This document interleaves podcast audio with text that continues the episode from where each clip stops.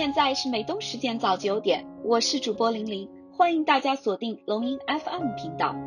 不论您身在何方，龙音 FM 邀请您加入我们的大家庭。心再坚强，也不要独自飞翔，让我们的节目如隐形的翅膀，伴您左右，与您同行。每周一至周五早九点，风雨不改，龙音 FM 心灵有约，与您一起开启美好的一天。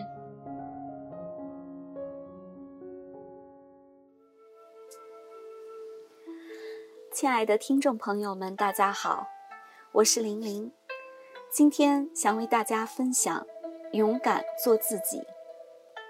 那最近呢，在看《乘风破浪的姐姐们》，其中呢有一个片段是分组之后，张雨绮和李斯丹妮分到了一个团。大家在吃饭的时候，蓝莹莹突然提到李斯丹妮，说：“这个舞你要是有空的话，能不能来教我们？”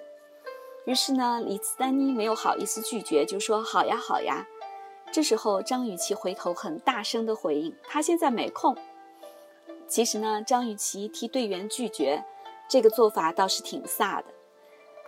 那看了这个小片段呢，我发现，其实，在现实生活中，大部分的人还是不好意思拒绝别人，就像李斯丹妮一样，只有少部分人像张雨绮一样，大大方方地说不行。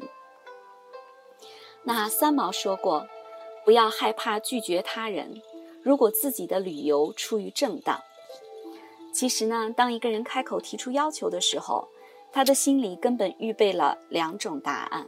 所以呢，不论你给出任何一个其中的答案，都是意料之中的。仔细想一想，确实如此。